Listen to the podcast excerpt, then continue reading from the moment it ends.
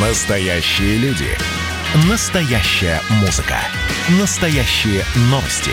Радио «Комсомольская правда». Радио про настоящее. 97,2 FM. эм. Российский бизнес. Компании, перешагнувшие 30-летний юбилей. 30 лет назад, 24 декабря 90 года, был принят закон о собственности в РСФСР за подписью председателя Верховного Совета Российской соцреспублики Бориса Ельцина. Еще одна важная дата. Через год, 25 декабря 91 года, была официально образована Российская Федерация.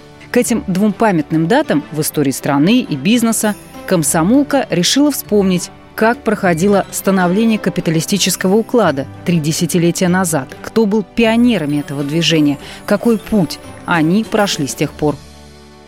Сегодня принято поругивать тех обладателей партбилетов, вчерашних комсомольцев, которые первыми бросились в капиталистические товарно-денежные отношения, дескать, слишком уж быстро переприсягнули.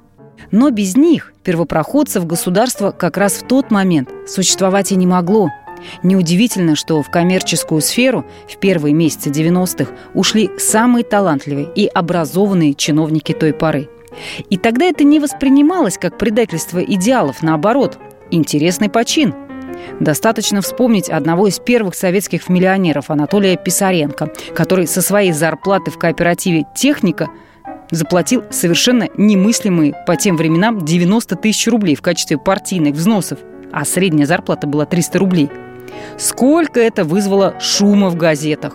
Та техника стала настоящей кузницей кадров для российского бизнеса.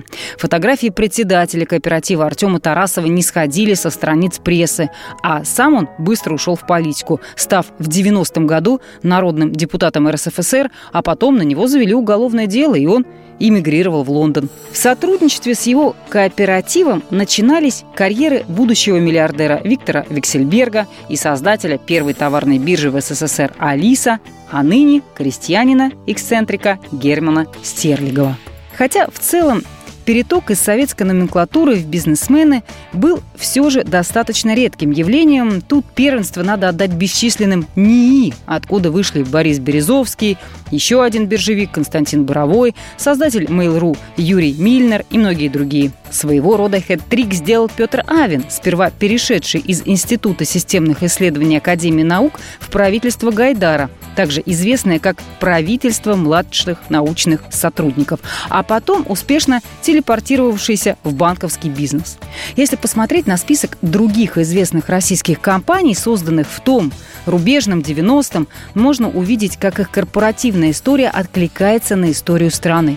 Фармацевтический гигант Протек, который в ноябре того года основали выпускники МФТИ Вадим Якунин и Григорий Хачатуров, начинался с фирмы, которая ввозила в Россию зарубежный ЭВМ и программное обеспечение к ним – Параллельно молодые предприниматели подвязались с туристическим бизнесом. Только что упавший железный занавес сулил большие перспективы в этой сфере.